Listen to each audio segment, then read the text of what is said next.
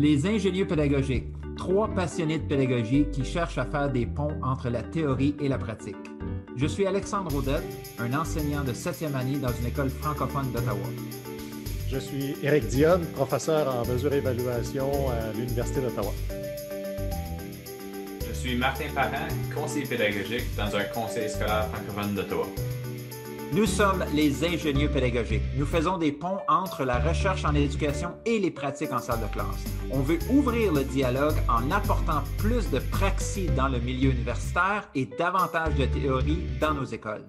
La mission des ingénieux pédagogiques, améliorer les pratiques afin d'améliorer l'apprentissage des élèves. À chaque épisode, on choisit un article qu'on discute dans le but de trouver ce que l'on pourrait rapporter dans nos écoles. Bonjour, mesdames et messieurs. Bienvenue à le premier épisode de la saison 2 des ingénieux pédagogiques en présence de Éric Dionne. Bonjour, Éric. Oui, salut, Martin. Et aussi en présence d'Alexandre Audet. Salut, Alex. Bonjour, euh, Monsieur Parent. Comment allez-vous? Ça va très bien, merci. On va commencer l'épisode euh, un peu comme qu'on l'a fait à la, à la fin de l'année scolaire euh, passée. On va commencer en débutant euh, avec euh, quelque chose qu'on a appris ou une lecture intéressante ou quelque chose qu'on a assez en salle de classe. Euh, ça peut avoir rapport avec l'éducation ou non. Donc, justement, quelque chose qui, nous passionne en ce moment. Donc, on va commencer avec Alex. ben, j'ai lu une coupe de livres dernièrement, mais celui que je lis présentement, c'est Atomic Habits de James Clear. J'étais un petit peu euh, sceptique au début de ce livre-là, mais j'ai lu à peu près une quarantaine de pages, puis c'est vraiment bon. C'est très pratico-pratique, très logique, euh, puis aussi supporté par la recherche. Euh, donc, excellent livre jusqu'à maintenant. J'ai hâte de, continuer à le lire. Puis, Alex, juste comme ça, moi aussi, je l'ai lu, mais est-ce que tu vois des applications en salle de classe? Ce n'est pas, un pas un livre nécessairement en éducation, là? Oui, absolument. Parce que, tu sais, quand on parle de se fixer des buts, tu sais, comme on parle d'atteindre nos objectifs, mais lui, il parle surtout de se créer des systèmes. Ce n'est pas, pas l'objectif, atteindre l'objectif qui est, qui, qui, est important, mais c'est surtout de te créer des systèmes qui vont durer dans le temps. Pas juste une fois que tu as atteint ton objectif, tout est fini, puis tu reviens à la normale. tu sais. Donc, euh, c'est ça que je trouve euh, super intéressant. Mm-hmm. Oui, ça, me parle beaucoup aussi. Puis euh, juste le côté de routine en salle de classe, quand tu le fais plusieurs fois, ça devient plus facile. Fait que ça, c'est euh, super intéressant, un bon livre. Et puis, professeur euh, Éric Dionne, toi, une chose que tu as appris dernièrement ou que tu as essayé ou une lecture intéressante que tu fais? Présentement, en fait, depuis le début de l'été, je me suis tapé, je ne sais pas trop combien de livres sur la notation. Donc, c'est vraiment un sujet qui, euh, dont j'avais besoin de, refaire le point, donc de, refaire des lectures sur un sujet que, euh, que j'avais déjà lu, mais d'être un peu plus à l'affût euh, de ce qui est des courants plutôt récents. donc, un de Thomas Goskey qui s'appelle On Your Mark, qui est une petite plaquette, ça se lit, même pour les enseignants, ça se lit vraiment très bien. Ce n'est pas du tout, du tout, dissuasif en termes de présentation, donc c'est appuyé par la recherche, mais c'est vraiment très bien vulgarisé. Puis l'autre livre que j'ai, euh, que j'ai lu, qui est vraiment très bon, ça s'appelle Cheating Lessons, euh, Learning from Academic Dishonesty. OK. Donc, euh, sujet chaud, n'est-ce pas? Parce que tout le monde sait qu'il n'y a pas de fraude dans le milieu académique. Jamais. Jamais. Donc, surtout en contexte pandémique où on doit repenser l'évaluation, le bon vieux examen à cheval multiple disons, est un peu moins euh, valide en ces temps où euh, difficile d'assurer euh, l'observation des étudiants pendant qu'ils sont en train de répondre. Donc, il faut changer nos façons de faire, mais ça aussi, ça se lit vraiment très bien. C'est la même maison d'édition d'un livre dont je vous ai déjà parlé, qui était, dont j'ai oublié le titre, bien évidemment, ben, qui était sur justement les dérives de l'évaluation de Daniel Koretz. Donc, euh, c'est la même maison d'édition et puis euh, c'est vraiment très bon. Donc, euh, ça nous sort un peu de, des discours très politiquement corrects en, en abordant en fait un sujet où parfois il y a une petite odeur nauséabonde en fait qui filtre au travers tout ça. Je trouve que c'est très politically correct ce que tu dis. c'est très bon. Bon, on va se lancer dans le, vif du sujet. On va se lancer dans notre premier, euh, notre, premier article de cette deuxième saison des ingénieurs pédagogiques. Donc, euh, pour se remettre là-dedans, on a choisi un article qui vient chercher un peu notre raison d'être, notre mission. Euh, donc, vraiment de faire un pont entre la recherche et la pratique. Donc, l'article aujourd'hui, euh, le titre, c'est Barriers and Conditions for Teachers Utilization of Academic Knowledge. Donc, c'est quoi les barrières et les conditions pour l'utilisation euh, de la, des connaissances provenant de la recherche? Donc, euh, Eric, c'est toi qui as choisi l'article. Pourrais-tu nous parler un petit peu de pourquoi tu as choisi l'article, puis euh, qu'est-ce que tu retires, les gros messages? on, va avoir long à dire sur cet article. Donc, ça a été publié par euh, l'International Journal of Educational Research en 2018, donc c'est très récent. Et euh, en fait, c'est une équipe néerlandaise en fait, qui ont publié cet article-là. ça porte justement sur, comme tu l'as si bien dit et traduit, sur les facteurs qui incitent ou dissuadent le transfert des connaissances euh, ou les échanges qu'il pourrait y avoir entre les praticiens, les gens qui sont en salle de classe et puis le milieu académique. Donc, ça vient mettre des mots sur des choses que l'on sait déjà, mais qui n'ont jamais vraiment été dites. Comme je disais tantôt, lorsqu'on était hors d'onde avec euh, M. Audet, c'est un petit peu comme euh, tout ce que vous avez toujours voulu, savoir sur les relations entre les enseignants et les professeurs d'université et que vous n'avez jamais osé demander. Alors, on a dans cet article-là du, très croustillant, donc sur ce qui, euh, ce qui encourage et ce qui dissuade.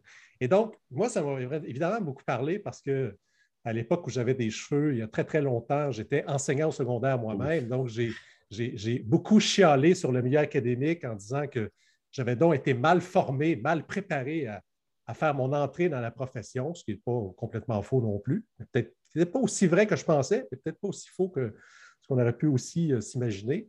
Et là, ben, je suis de l'autre côté de la barrière. Donc là, je suis du côté académique. Donc, je considère que je forme extrêmement bien mes étudiants qui ne devraient pas chialer sur toute la préparation que je me dévoue à leur donner pour leur arrivée euh, dans la profession. Mais je sais fort bien aussi qu'ils chialent en disant toujours qu'ils sont mal formés, ce qui est probablement un peu vrai aussi. Donc, euh, ça veut dire qu'en 30 ans, ça n'a peut-être pas changé. Euh, on va toujours ce même discours. Donc, ça m'a beaucoup interpellé justement pour ces deux raisons-là, parce qu'on voit les, deux côtés, les deux solitudes, hein, les deux solitudes de, gens qui s'intéressent essentiellement et ultimement au même objet qui est l'apprentissage des élèves, hein, mais avec euh, des contextes tellement différents, euh, avec des, contraintes aussi fort différentes fait en sorte que euh, ces, groupes-là, ces deux solitudes-là, ont de la misère à se parler. Donc, dans l'article, c'est essentiellement en fait une recension des écrits qu'ils ont fait. Ils ont classé leurs résultats en quatre catégories. Donc, on verra ce qu'on a le temps d'aborder peut-être dans ce premier épisode. Peut-être qu'on aura l'occasion d'en faire deux épisodes.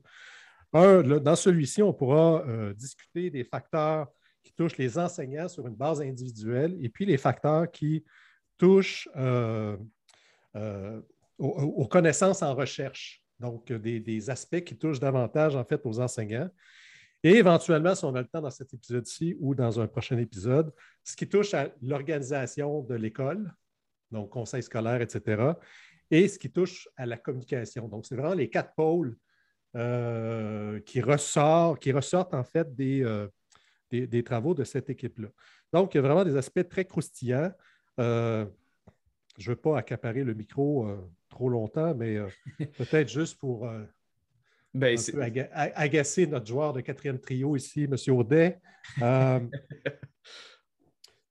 il, nous parle, par exemple, pour les enseignants, en fait, ce qui ressort, c'est que ben, ce qu'on retrouve dans les écrits scientifiques, c'est un jargon qui est totalement incompréhensible pour les enseignants sur le terrain. Et je me souviens fort bien dans un des épisodes l'année passée, M. Audet, où l'article que j'avais choisi était, euh, parlait de, je pense, de la faillite factorielle ou enfin des, des, années statistiques étaient assez poussées. Et votre première question à ce moment-là, ça avait été euh, c'est quoi ça? Parce que je ne comprends pas. Donc, effectivement, c'est difficile de, vendre de la recherche aussi quand il y a un jargon qui fait en sorte que ça rend hermétique les échanges qu'il pourrait y avoir. Oui, euh, je suis d'accord avec toi parce que c'est ça. Euh, ça que je vois des tableaux avec des maths puis des, des variables. Puis écoute, moi, je ne suis pas un prof de maths. Là.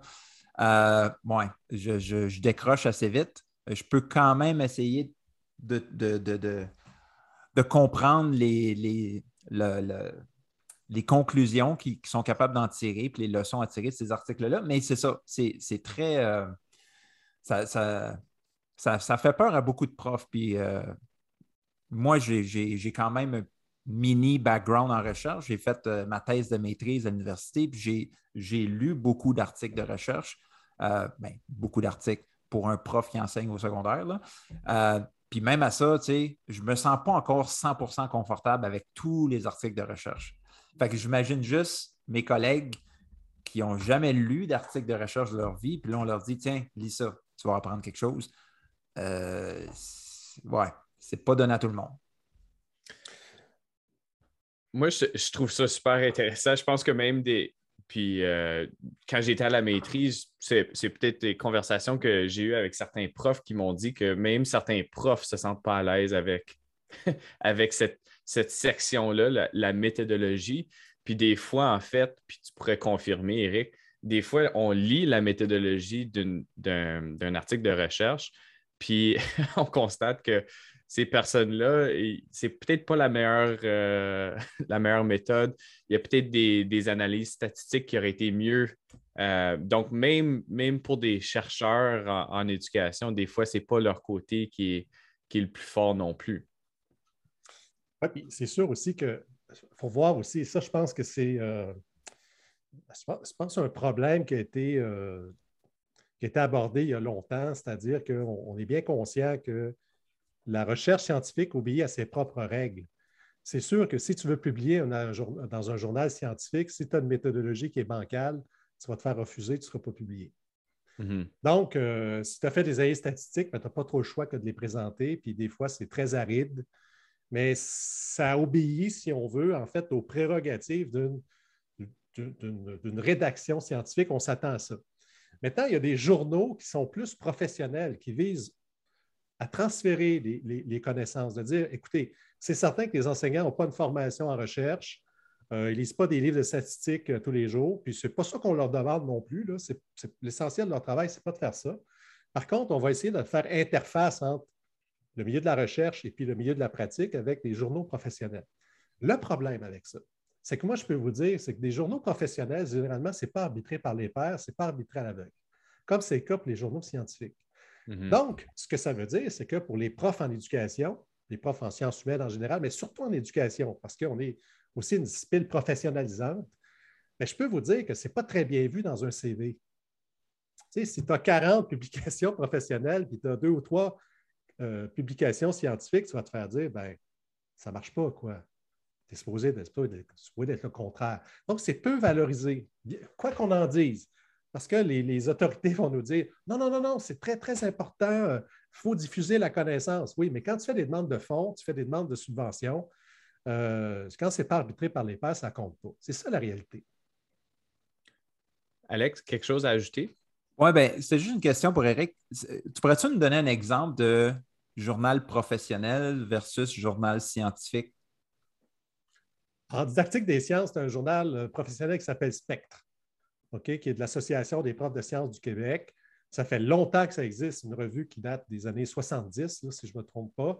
Euh, il y a un comité, on appelle ça un comité de lecture, c'est-à-dire que tu envoies un papier. Moi, j'ai publié plusieurs papiers dans, dans cette revue-là.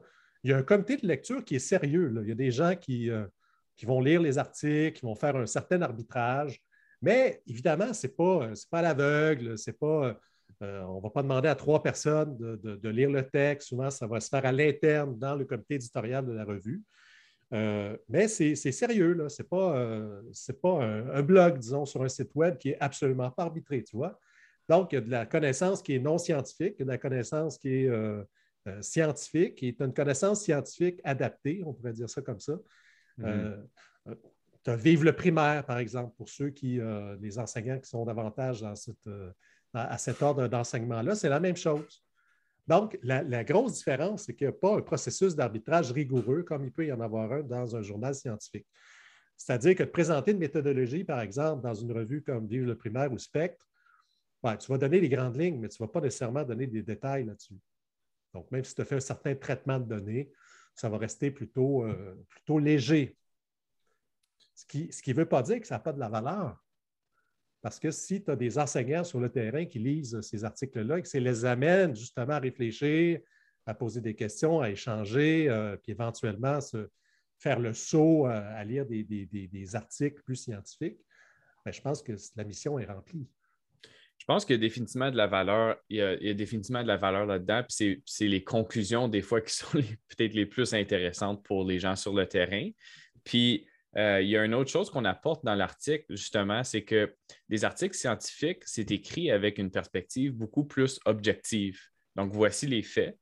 Puis quand on, parle à des gens sur le terrain, puis j'aimerais ça t'entendre là-dessus, Alex, mais justement, quand on parle à des gens sur le terrain, c'est pas je ne veux pas savoir des faits objectifs, je veux savoir comment ça s'applique. C'est très personnel. Je veux, savoir, je veux savoir comment ça s'applique directement dans ma pratique, le jour le jour. Qu'est-ce que je fais demain dans ma salle de classe ou après-midi dans ma salle de classe?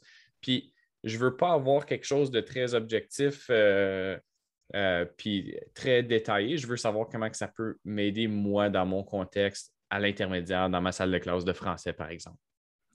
Oui, exactement. Puis c'est justement ça que je pense que les profs, on, reproche aux universitaires, c'est que, OK, c'est beau, c'est vrai, ce que tu dis là, sans doute que c'est vrai, tu as fait des recherches, tu as des stats, tout, mais c'est pas pratique pour moi. Qu'est-ce que tu veux que je fasse avec ça? Euh, demain matin, le petit Johnny va être dans ma classe, puis il va être encore à avoir des troubles de, comportement ou des troubles de lecture ou je fais quoi avec tes belles théories? Comme demain matin, ça m'aide pas. Là.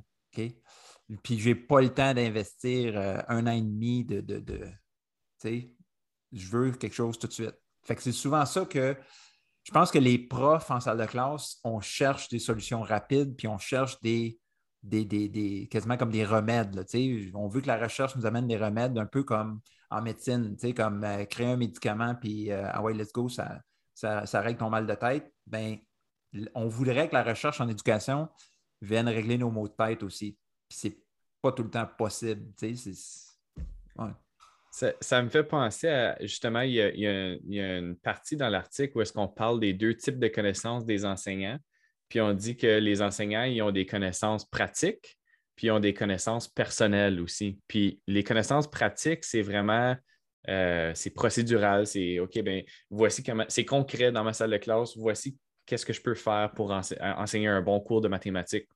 Puis aussi les connaissances personnelles qui sont beaucoup plus euh, abstraites, philosophiques, euh, qui sont pas, c'est pas directement lié à des actions ou des gestes pédagogiques, euh, mais ça peut changer ta perspective en tant qu'enseignant. Puis c'est, ce changement de connaissances personnelles-là peut entraîner peut-être un changement d'action éventuellement, mais c'est beaucoup plus subtil. Puis j'ai souvent ce défi-là, moi, en tant qu'enseignant, mais aussi en tant que conseiller pédagogique, de trouver un juste milieu entre, OK, je veux, je veux fournir des actions directement applicables, mais je veux aussi apporter une réflexion chez l'enseignant par rapport à sa philosophie d'enseigner, par rapport, à justement euh, des, choses qui l'apportent à réfléchir pour justement changer ses actions peut-être euh, de manière plus subtile pour aller dans une autre direction. Fait que je suis constamment dans ce défi-là. Je ne sais pas si tu vis un peu la même chose, euh, Eric, euh, au niveau universitaire ou à, la faculté d'éducation en tant que tel. Ben, écoute, je, vais te répondre par quelques éléments du texte, si tu permets. Okay. Ils vont venir un peu synthétiser ce qu'on vient de dire jusqu'à maintenant. ils disent à un moment donné, les enseignants considèrent que les problèmes en éducation sont très complexes et ne peuvent pas être vraiment euh, solutionnés par la recherche. Donc, c'est partie des conceptions que les enseignants entretiennent face à. Bon. Euh, les enseignants perçoivent que. Euh, pensent en fait que la recherche est beaucoup trop éloignée de la salle de classe. Ensuite. Il est un peu vrai. oui, on va y venir. Hein. Il, y Il y a un contenu éditorial qui suit. Là. un peu de patience, messieurs. Il va y avoir des ponts. Il va y avoir des ponts. Là. oui, il y, a, une autoroute qui se construit. Là. pas long. Ensuite, les enseignants perçoivent la recherche comme étant partielle, fragmentée et de, avec peu d'utilité pratique. Hein, c'est un peu ce que tu dis, Alexandre. Et puis ensuite, il y a une autre perle un petit peu plus loin. Euh, la recherche ne s'intéresse pas aux, défis quotidiens des enseignants. Hein? Donc, euh, et, ça, moi, j'ai vraiment ravi de, lire ça parce que ça fait, ça fait 25-30 ans que je, constate ça, mais sur une base plutôt individuelle, où je le constate avec des gens qui pensent comme moi, qui disent oui, c'est vrai, euh, on en discute autour d'une bière, on dit ben, c'est donc bien vrai. Mais là, euh, il y a une recherche, en fait, qui vient un peu cimenter toutes ces idées-là, mm-hmm. et vraiment qui sont basées sur des, des entrevues, il y a eu des questionnaires qui ont été administrés. Euh, donc, c'est assez solide comme texte. Et euh, c'est intéressant de constater que, comme je disais tantôt, il y a deux solitudes. C'est-à-dire que moi, je comprends tellement les enseignants quand ils disent vous savez, la recherche que vous faites à l'université, ça ne me sert pas à moi maintenant. Parce que est, c'est un peu comme le chirurgien qui doit opérer quelqu'un, puis là, il attend le résultat d'une recherche pour euh, donner le premier coup de bistouri. Les enseignants, c'est, un peu ça. En salle de classe, tu as besoin aussi d'avoir d'être fidé assez rapidement parce que tu dis, euh, dans une semaine, je vais en avoir 32 en avant de moi, je fais quoi là? Donc, euh, on a besoin aussi d'avoir ce type de recherche-là beaucoup plus appliqué. Tu sais, les recherches-actions, ça ne date pas d'hier, ça fait longtemps qu'on en parle. C'est quoi une recherche-action? Ben, c'est un prof d'université qui s'en va dans un milieu et puis qui s'imprègne des problèmes de ce milieu-là, puis qui travaille en concertation, d'égal à égal, euh, avec les gens du milieu pour essayer de trouver des solutions. Tu dis, dans le fond, c'est un devis méthodologique qui scie parfaitement l'éducation. En fait, la plupart des travaux de recherche, ça devrait être ça. Ça mhm. devrait être euh, un partage, puis dire, écoute, qu'est-ce que je peux faire pour vous aider? Plutôt que, parce que ça a été, beaucoup la recherche d'action, ça a été, euh, je caricature un peu, mais vous allez voir à peine, à peine, puis peut-être pas finalement. C'est que la recherche-action, c'est, moi, je suis prof à l'université, j'ai obtenu du financement, j'ai besoin d'accéder à une salle de classe, donc je contacte des enseignants qui m'ouvrent la porte de la salle de classe, je collecte des données et je m'enfuis. Bon, allez, si on est gentil, on va faire une petite présentation durant une journée pédagogique pour donner les résultats, mais ça, va être guère plus que ça. Bon, je caricature, hein, il y a des gens qui font ça beaucoup mieux que ce que je décris, mais ça existe aussi, ce genre de, de, pratiques-là, qui nuisent beaucoup parce que, un, ça n'amène pas grand-chose au niveau des applications et c'est dommage parce que le but même d'une recherche-action, c'est d'amener des solutions pratiques. On va faire des pistes de solutions, on pourrait dire ça comme ça. Alex? Bien, juste pour, euh, pour continuer ce que, ce que tu dis, Eric, dans le fond, là, c'est comme si des fois, on a l'impression que nous, en salle de classe, là, que les chercheurs en éducation, ils répondent à des questions que personne ne s'est jamais posées. tu es en train de régler un problème qui n'existe pas. Comme c'est pas ce, ce problème-là que je veux que tu règles, c'est celui qui est dans ma classe. Pourquoi tu ne te préoccupes pas des, des vrais problèmes? Au lieu de ben, pour reprendre l'expression, pelleter des nuages. Là, euh, c'est, ça que, ben, comme tu dis, la recherche-action, tu viens t'imprégner du milieu. OK, vous, dans cette école-ci, dans ce quartier ici, dans cette région, vous avez besoin de ça. Puis c'est là-dessus qu'on va travailler. Puis c'est pas one size fits all, c'est pour cette culture d'école-là, là, qu'on a besoin de répondre à tel besoin. Puis, ouais. Mais je pense que dans le fond, c'est on a deux objectifs différents.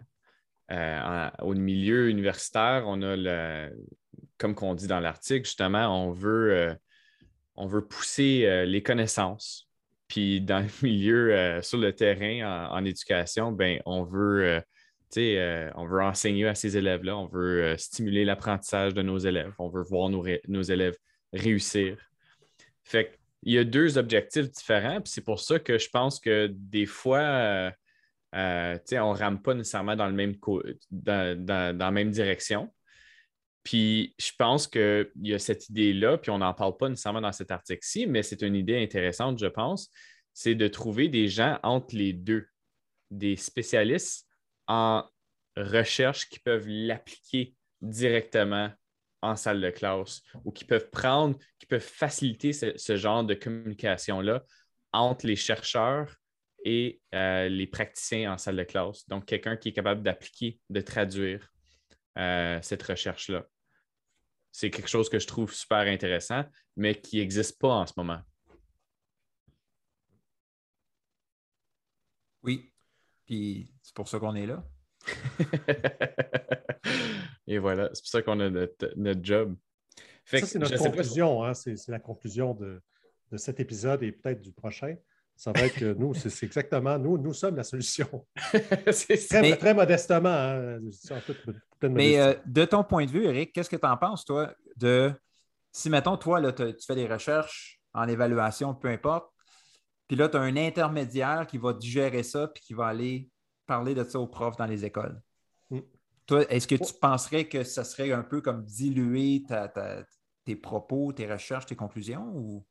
Ben non, absolument pas. Je veux dire, euh, euh, surtout si c'est dans une perspective d'échange. si, tu es l'intermédiaire, Alexandre, puis tu dis des bêtises, tu rapportes mal mes, paroles, ben, on va se reparler jusqu'à temps qu'on vienne à bout de se comprendre. Donc, bien, au contraire, sinon, ça fait de la recherche, en fait, qui, avant, on disait que ça pourrissait sur euh, les tablettes des bibliothèques, mais là, maintenant, euh, c'est des bits qui sont perdus en quelque part dans l'univers. Donc,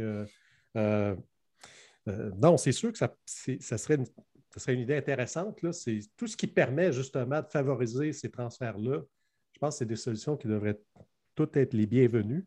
un autre aspect dans l'article, si vous permettez, un point suivant, et ça, je sais parce qu'on en a parlé de façon je ne sais pas si c'est formel ou informel, je suis sûr, parce qu'on a déjà eu cette discussion-là. Parce qu'avant, de, les gens, ce qu'ils doivent comprendre, c'est qu'avant d'enregistrer les, les, balados, on se parle beaucoup. Donc, euh, des fois, on ne se souvient plus qu'est-ce qu'on a dit officiellement et officieusement. Et je me souviens très bien, messieurs, que vous m'aviez dit à un moment donné, parce que vous êtes tous deux diplômés de l'Université d'Ottawa et que euh, ben, maintenant, à titre de diplômé, vous n'avez pas accès à la bibliothèque. Mm-hmm. Vous vous souvenez, on a déjà eu cette mm-hmm. discussion-là. Hein? Puis, euh, moi, j'avais même, même dit, c'est dans la perspective, on veut regarder des liens avec nos diplômés, euh, ben, surtout pour leur collecter de l'argent, parce que c'est beaucoup ça qui nous intéresse dans les universités.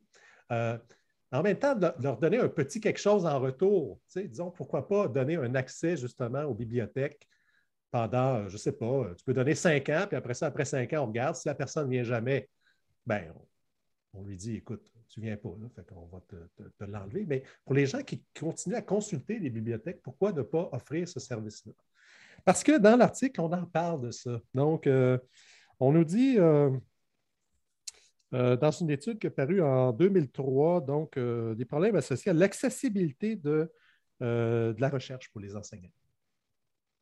Donc, c'est bien gentil de taper sur la tête des enseignants en disant Oh, c'est terrible, ils lisent pas de recherche. Oui, mais s'ils n'ont pas accès, parce que quand tu, fais une recherche dans Google, et Dieu sait que ça vous arrive, hein, là, vous faites quoi? Vous m'écrivez en disant Écoute, Eric, euh, l'article qui m'intéresse, il me coûte 40$. Tu peux-tu euh, passer par la, bibliothèque? Ben oui, parce que s'il faut débourser à chaque fois, euh, c'est très dissuasif. Et l'autre chose, c'est que ben, comment tu veux qu'ils lisent si on ne leur, on leur offre pas la possibilité gratuitement d'avoir accès à ces ressources-là? Ça n'a pas d'allure, Eric. Euh, je, suis complètement du même avis que toi. comme, puis, au niveau de l'article, moi, c'était une grosse discussion. Je viens de terminer ma maîtrise quelques années passées. Puis, euh, tu sais, j'étais en, communication avec euh, le vice-doyen. Puis, j'ai dit, là, je, vais graduer dans un mois. Là. Est-ce que je pourrais avoir accès à de la recherche? Tu sais, je viens d'écrire une thèse sur justement apporter la recherche sur le terrain, les ponts. Euh, est-ce qu'on peut, est-ce, que je peux euh, continuer dans cet esprit-là? Puis il m'a dit non, c'est pas possible, c'est pas quelque chose qu'on fait à l'université.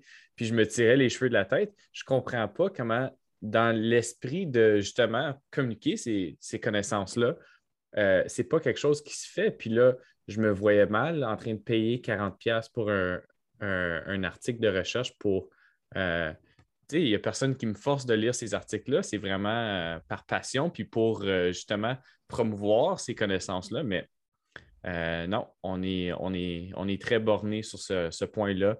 Il a pas, on n'a pas accès à la recherche. Fait que je trouve ça vraiment plate de ce côté-là. Ben, c'est probable. Oui, vas-y, Alexandre. Ben, je pense que ça revient tout le temps à une question d'argent. Tu sais, oui.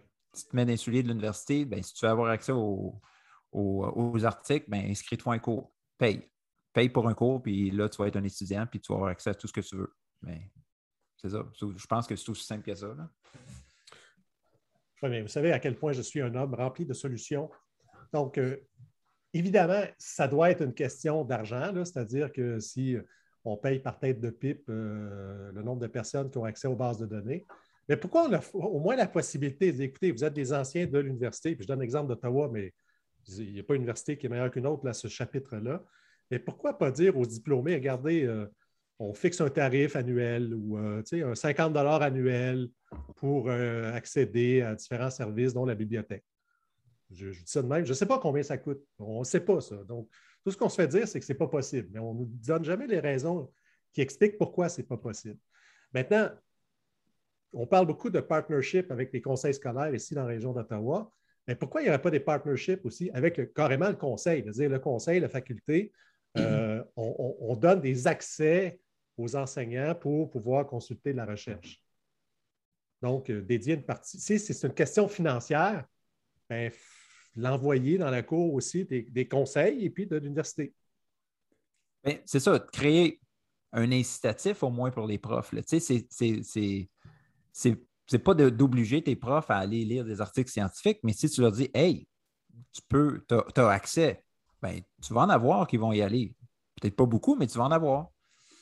Puis je pense que le fait que les, les conseils scolaires ne n'obtiennent pas ces licences-là, euh, c'est une manifestation de justement du fait que ce n'est pas nécessairement important pour eux autres.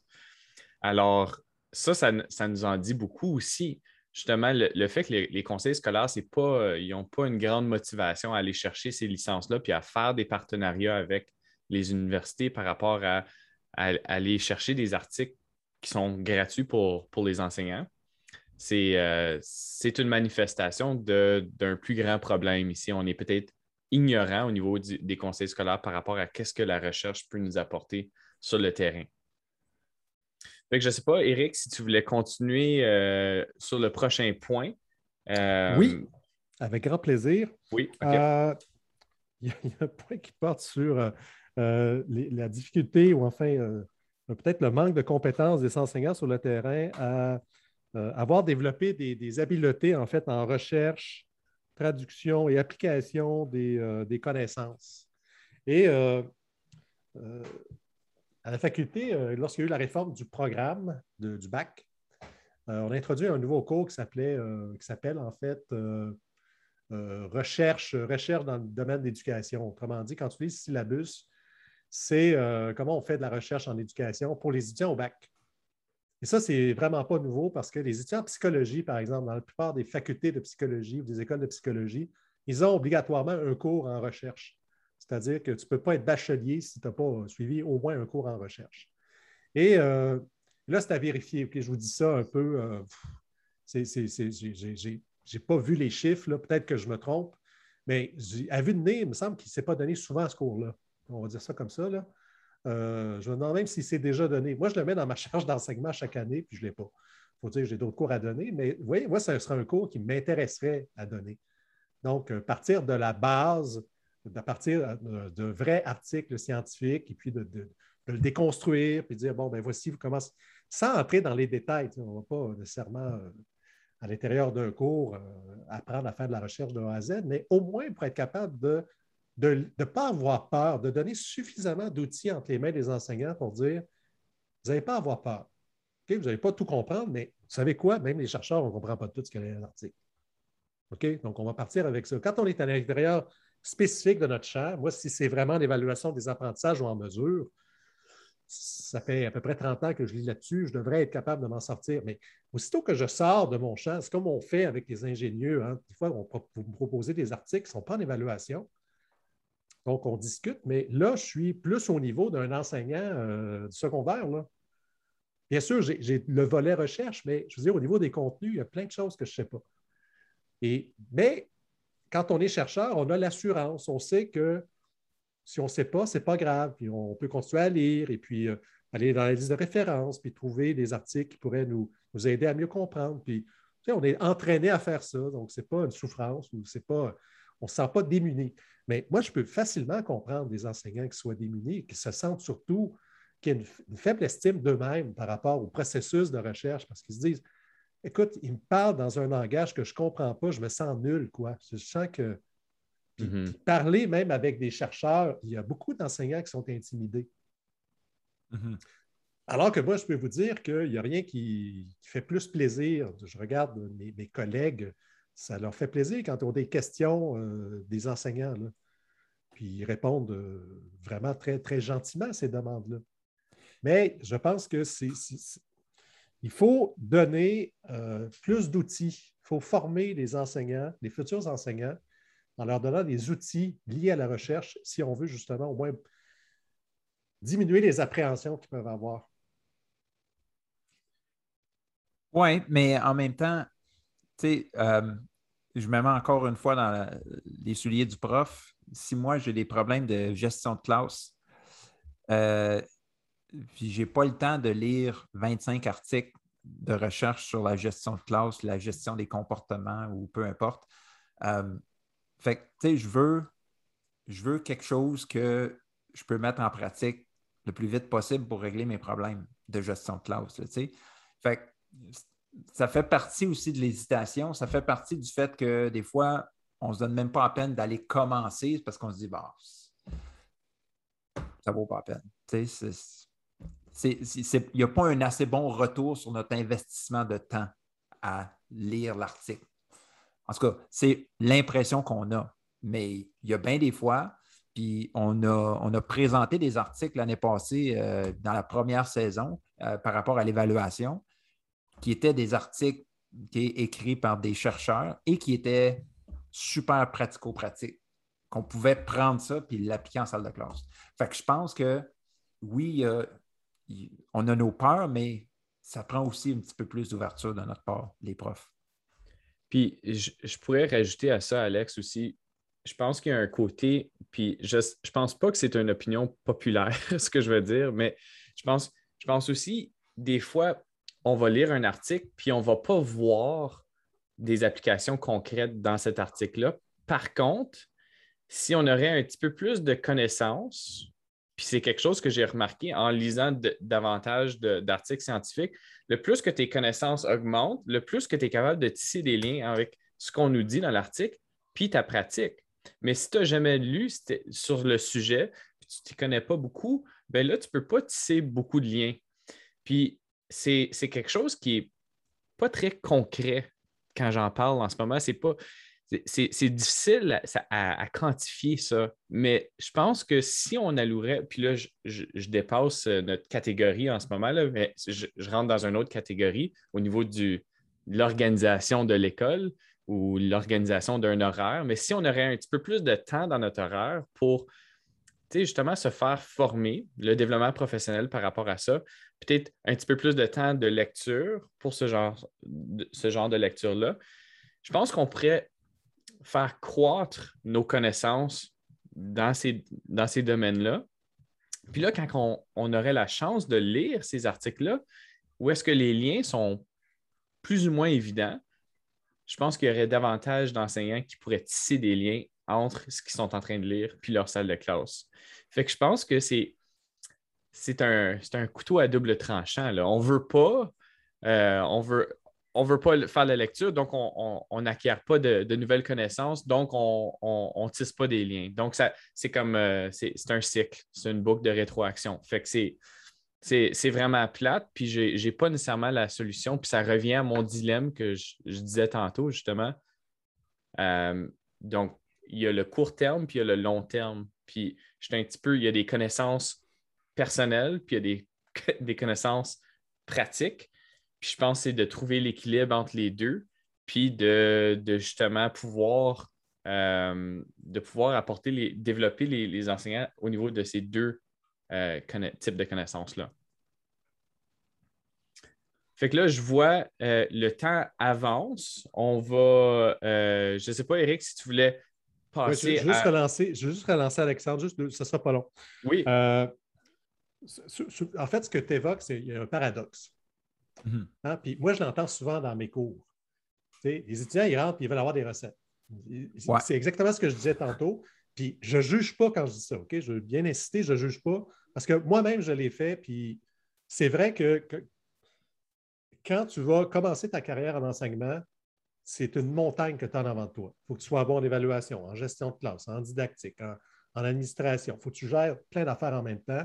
Puis c'est vrai que c'est hyper anxiogène. OK? Donc, moi, je ne juge absolument pas les étudiants qui, disent Écoute, donne-moi des recettes, je veux une procédure. Donne-moi une procédure, je vais être content.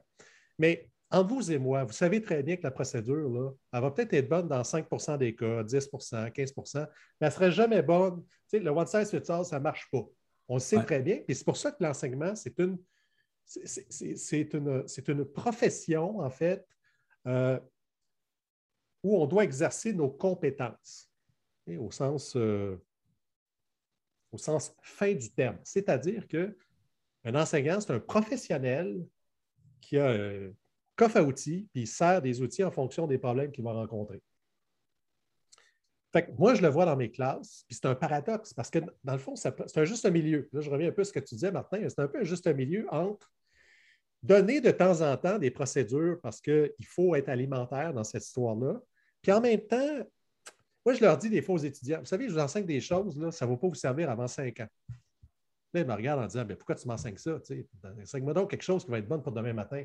Oui, mais c'est parce que ça fait partie du processus qui va faire en sorte que dans cinq ans d'évaluation, tu vas être rendu là et tu vas dire, il semble qu'il y a un vieux monsieur en quelque part à l'université qui m'a dit quelque chose à ce sujet-là ça fait partie du développement. C'est ce qui te permet aussi de te rendre à ta cinquième année. Parce qu'il y en a bien qui ne se rendent pas là. Fait que, mm-hmm. tu sais, c'est toujours un juste milieu euh, entre donner de l'alimentaire, des procédures qui de temps en temps peuvent être, on essaie de choisir les procédures qui ont le plus de chances de succès, puis en même temps dire, écoute, il y a des réflexions qu'il faut avoir, il y a des concepts qu'il faut avoir qui ne vont pas déboucher sur une planification de cours, là, mais qui vont, vous ne le voyez pas, là, mais ça fait partie de votre planification de cours, pareil. Ça connote votre planification de cours, mais c'est vrai que ce n'est pas un item, ce n'est pas un scénario, ce n'est pas une situation pédagogique que tu vas présenter à tes étudiants. je pense que ça fait vraiment partie du paradoxe. Puis peut-être qu'il faut le nommer, ce paradoxe-là. Il faut le dire qu'il y a des choses que, voilà, ça va vous servir à court terme, puis d'autres, ça va être à moyen terme, puis, puis, des fois, c'est à long terme. Euh, c'est comme ça. C'est ça, un développement professionnel. Puis je pense qu'en tant qu'enseignant, surtout les jeunes enseignants, on ne sait pas ce qu'on ne sait pas. Fait tu sais, quand tu te fais dire quelque chose, ben, pourquoi tu me dis ça? Moi, ben, tu ne le sais pas encore, là, mais tu vas en avoir besoin de ça. Puis, puis je pense qu'il faudrait avoir cette approche-là, même les enseignants chevronnés. On sait, ne sait pas ce qu'on ne sait pas. On a toujours des angles morts que, justement, en faisant de la lecture, en allant voir, en élargissant nos horizons, on pourrait, euh, on pourrait euh, découvrir certains de ces angles morts-là. Donc, si on voulait nommer ce paradoxe-là euh, de l'incompétence ignorante, c'est ça, le, paradoxe? C'est le paradoxe ADP. Le paradoxe au dé de parents, tiens. Ah, Et voilà. On a donné un nom à, ce paradoxe-là. Fantastique. Ben, je ne sais pas, Eric, si on voulait, est-ce qu'on voulait terminer avec un dernier point de l'article pour euh, clore cette première partie?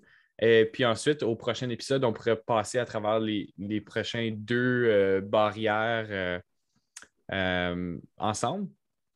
Est-ce que ça te ça? Oui, on peut, peut-être conclure par deux, deux, suggestions que j'ai à vous proposer. Euh, donc, le, premier, en fait, c'est que un, un, cours de recherche au bac, il me semble que ce serait une bonne idée d'avoir quelque chose qui serait euh, obligatoire, cristallisé dans le, dans les. Euh, que, ce soit, que ce soit à l'intérieur du bac ou que ce soit dans une. Tu sais ce qu'on a à l'université, les. voyons comment on appelle ça, les, les cours qui se donnent l'été, les ateliers qui se donnent l'été, les qualifications additionnelles. Voilà. Oui quelque chose comme ça, ou dans euh, formation continue, pourquoi pas? Peut-être que, de toute façon, la tarte, en fait, euh, au bac, elle est déjà bien remplie, donc peut-être que ça ne rentre pas à l'intérieur de cette tarte-là, mais que ça pourrait être euh, peut-être proposé ailleurs. Mais ça, je pense que c'est quelque chose de pratico-pratique auquel on pourrait réfléchir pour essayer d'atténuer, en fait, ces problèmes de, de, transfert de connaissances entre la recherche et la pratique. Puis, je pense que, excuse euh, Eric, puis je pense que pour les universités, si les étudiants recevraient ce cours-là, peut-être qu'il y aurait, y aurait quelques étudiants là-dedans qui se diraient Hey, c'est-tu quoi la recherche, c'est le fun? Je vais m'inscrire à la maîtrise, au doctorat. Tu sais, ce serait gagnant-gagnant, là, tu sais. Les universités euh, garderaient des étudiants aussi du côté des conseils scolaires, si tu prends une QA en enfance en difficulté, par exemple, une qualification additionnelle en enfance en difficulté, ben, tu peux avoir accès à certains, certains postes, par exemple l'enseignant ressources, etc. Mais peut-être donner un, un incitatif pour ces QA-là. Puis là, je ne sais pas exactement c'est quoi, mais je pense que ça, doit venir des deux côtés. Fait que juste pour ajouter euh, à ça. Puis l'autre suggestion, euh, en fait, c'est un rêve à voix haute. Là. Euh, ce serait tellement chouette d'avoir des enseignants experts. Tu sais, des enseignants qui sont dans les conseils scolaires, qui sont en salle de classe. Ou... C'était un peu le rôle qui était dévolu, en fait, aux, euh, conseillers pédagogiques. Il fut une certaine époque. Bon, ça a changé un peu. Là. Martin, peut-être que tu pourrais euh, renchérir là-dessus, mais beaucoup plus de tâches administratives maintenant qui sont dévolues, qui sont données, en fait, aux, aux conseillers pédagogiques. Mais tu sais, des vrais enseignants experts. Euh, tu sais, Martin, tu t'intéresses à l'euroéducation, ben, devenir l'expert de la neuroéducation dans la région, c'est-à-dire la personne ressource, et de développer en fait une véritable expertise, donc poursuivre les réflexions sur ce sujet-là. D'avoir un enseignant qui est spécialiste de l'évaluation, un enseignant qui est spécialiste de, stratégie d'apprentissage, et que ces personnes-là seraient peut-être euh, peut plus, à, plus à même que les professeurs d'université avoir aussi de la crédibilité aux yeux des collègues. d'être vraiment cette espèce d'interface ou cette courroie de transmission-là dont on parlait tantôt, mais avec une vraie expertise qui se développe à, long terme. C'est long. développer une expertise, c'est long. Ça mm-hmm. prend des dizaines d'années, des dizaines d'années avant de commencer à être un peu à l'aise dans une, dans une discipline. Mais d'avoir des enseignants qui ont une étiquette. Tu sais, Martin, tu es tout jeune, là, si on dit, toi, là, je veux dire, euh, ton expertise en carrière, ça va être la neuroéducation, je ne pense pas que tu dirais non. C'est un sujet qui va t'animer euh, jusqu'à ta, retraite et plus encore. Donc, tu sais, d'avoir cette expertise-là qui est plus terrain, avec des liens justement avec les facultés d'éducation, pas juste chez nous, mais ailleurs, mais des gens qui sont capables justement de, de mais sur un sujet qu'ils entretiennent sur une longue période de temps. Parce que malheureusement, moi, ce que je vois des fois, c'est des gens qui développent des, expertises de surface. Tu sais, qui lisent 400 livres et qui se considèrent experts. Mais l'expertise, c'est bien plus que de lire juste 400 livres. Ou l'expertise présentement, en tout cas, dans les, conseillers pédagogiques, on a des conseillers pédagogiques en maths, en français. Ben, c'est dur de faire de tisser des liens pour l'apprentissage quand tu focuses juste sur une matière, tu sais, quand on veut. Parce qu'il faudrait viser, comme tu dis, là, des, compétences at large au lieu de juste une matière. Absolument. Puis souvent, que, je pense un des défis en ce moment, euh, c'est que justement, des conseillers pédagogiques, des, pas tous, mais certains euh, voient le poste de conseiller pédagogique comme une étape dans leur carrière pour accéder à la direction, pour accéder à un poste peut-être euh, à l'extérieur de la salle de classe. Alors, il y a ce défi-là où est-ce que ça paraît bien sur un CV de conseiller pédagogique pour accéder à des postes plus hauts. Euh, donc, on ne reste pas nécessairement là pendant longtemps. Puis, il y a une autre chose de mon expérience aussi, c'est que même faire une maîtrise, ce n'est pas tous les conseillers pédagogiques qui ont des maîtrises. Donc, si on est pour être expert dans un, dans un domaine, il faudrait aller se ressourcer par rapport à ça. Puis même le doctorat, je veux dire, avoir des, personnes qui sont hyper éduquées sur un certain sujet, ça devrait être encouragé à l'intérieur d'un conseil scolaire. Mais ce n'est pas quelque chose qu'on voit nécessairement. Donc, je trouve qu'il y a un manque de, moi, je vois ça, je ne sais pas si c'est exactement ça, mais moi, je vois ça quasiment comme un manque de respect envers justement le, domaine académique. Pourquoi est-ce qu'on n'encourage pas? Pourquoi est-ce qu'on ne donne pas des incentives pour aller justement aller se former euh, à la maîtrise puis euh, au doctorat à l'intérieur des conseils scolaires? Euh, Alex, je te vois. je te ben, vois. Je me mets dans les souliers d'un conseil scolaire comme c'est quoi le retour sur l'investissement? C'est comme une bonne pédagogie. une meilleure pédagogie, Oui. une meilleure capacité à l'intérieur du conseil scolaire. C'est, Oui, mais ça- en même temps, eux autres, ils veulent avoir des élèves dans leur classe. Si on parle du, du- du- du, euh, de la situation ontarienne, en Ontario, on veut mettre des élèves dans nos écoles. Fait qu'on ait quelqu'un au conseil scolaire qui a un doctorat, ça va-tu mettre plus d'élèves dans mon école? Sans doute que non. Fait que, Ben, à, court à court terme, peut-être pas, mais à long terme, moi, j'argumenterais que à long terme, là, ça va se faire remarquer si tu as des, Oui. des gens ah oui, ça. très éduqués puis qui sont constamment en train d'aller en salle de classe, d'essayer des, des nouvelles choses, collaborer avec des enseignants. Euh, je pense que ton conseil va se démarquer, puis tes écoles vont se démarquer, tes enseignants vont se démarquer, les élèves vont se démarquer, puis Absolument. elle va aller chercher. Mais je pense que justement, on, on a encore le, le paradoxe de court terme versus long terme. Puis on a des œillères.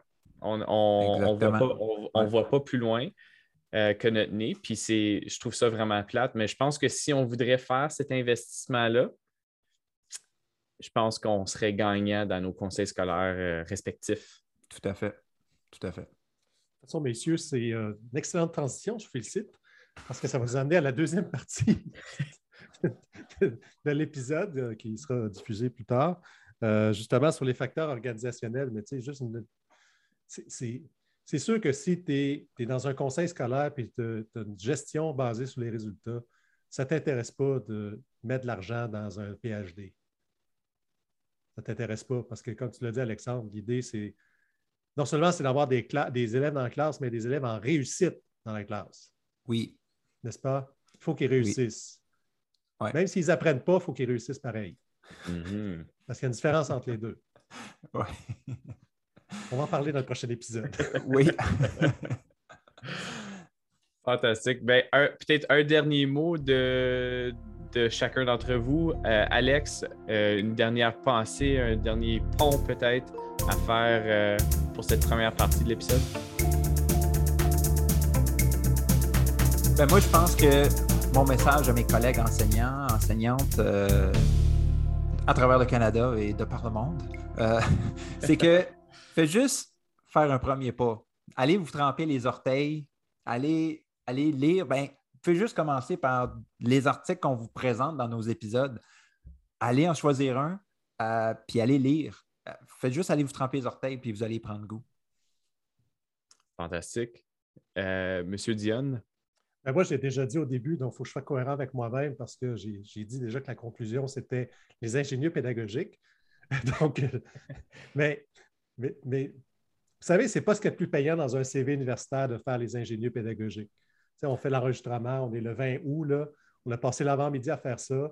Euh, j'ai j'ai pas un livrable, j'ai pas un retour sur investissement très grand dans mon CV. OK? Mais c'est une activité extrêmement intéressante et puis euh, c'est vraiment une des activités que j'aime le plus faire dans ma tâche professorale. OK? Donc, euh, moi aussi, j'invite mes collègues à l'université à s'investir dans ce genre d'activité-là, même si ce n'est pas payant dans le CV. Vous me direz, maintenant, je suis prof titulaire, donc je peux me permettre peut-être un peu plus de. C'est peut-être pas un conseil que je- que j'offrirais à des profs adjoints qui sont en début de carrière et qui doivent faire la preuve qu'ils peuvent rester dans le domaine universitaire, mais un coup que tu es, solidement euh, enraciné, avec une bonne agrégation, une permanence, là, moi, j'invite mes collègues à, tenter le coup. Et je pense qu'on est un exemple hein, de, que ça peut fonctionner quand on, on réunit des gens de bonne volonté qui s'intéressent aux élèves, pas à leur carrière, puis pas à euh, qui va avoir le plus d'attention. Et puis, euh, non, non, on se réunit simplement avec des gens qui, euh, trois personnes, un universitaire, un praticien, puis un conseiller pédagogique. Et puis, on jase, et puis on échange, puis on apprend des choses. Moi, j'apprends plein de trucs avec les ingénieurs. les discussions que j'ai avec vous autres, c'est d'une étonnante richesse. Mais ce n'est pas payant dans un CV. Puis à un moment donné, il faut faire le deuil de se dire, ben, il faut être aussi heureux dans la vie et euh, nourrir son cerveau. Puis ça, ça fait partie des choses qui euh, euh, ne donnent pas des grands résultats peut-être dans un CV, mais qui sont fichtrement intéressants. Et voilà, on ne peut pas mieux terminer le premier épisode de saison 2 des ingénieurs pédagogiques. Merci beaucoup, Eric. Merci beaucoup, Alex. C'était un plaisir de recommencer cette aventure-là avec vous autres. Et puis, on va terminer justement en, indiquant où on peut nous trouver. Alors, si je ne me trompe pas, Eric, c'est at euh, profdion sur Twitter. Oui, c'est ça, sur, euh, sur YouTube et tout ça. J'ai été moins actif dans les réseaux sociaux dans les derniers mois, euh, ce qui fait en sorte que j'ai plus lu. Donc, voilà le, résultat d'avoir délaissé un peu les réseaux sociaux. Mais je vais m'y remettre doucement. donc, et aussi par courriel, hein, donc ric.dion.uottawa.ca. Et voilà. Et euh, at prof si je ne me trompe pas, sur Twitter, Alex? Oui, et vous pouvez me trouver sur euh, Facebook, Alexandre Audet. Euh, il y en a sans doute plusieurs, mais je suis le plus beau de la gang. C'est facile à dire sur un podcast, fait que, Exactement. Puis on a un site web qui est tout frais, euh, ingénieurpédagogique.ca. Euh, alors, sur ce site web-là, vous pouvez trouver euh, les articles, donc un lien aux articles, une description de nos épisodes aussi, si jamais vous voulez choisir quel épisode qui vous intéresse le plus, puis aller explorer nos, anciens épisodes. Et, et les partager avec vos collègues. Et partager avec vos collègues, bien sûr, et créer une communauté d'ingénieurs pédagogiques. Et voilà, c'est beau on a des larmes aux yeux. Euh, puis je termine en partageant euh, où est-ce qu'on peut me trouver moi. Euh, donc, je suis sur Twitter surtout, puis on a un compte Instagram aussi. Donc, at Monsieur Parent sur Twitter et puis Ingénieur pédagogique sur Instagram. Donc, sur ça, je vous dis à la prochaine. Merci beaucoup. Merci. Bye. Nous sommes les ingénieurs pédagogiques. Nous faisons des ponts entre la recherche en éducation et les pratiques en salle de classe. On veut ouvrir le dialogue en apportant plus de praxis dans le milieu universitaire et davantage de théorie dans nos écoles. La mission des ingénieurs pédagogiques, améliorer les pratiques afin d'améliorer l'apprentissage des élèves.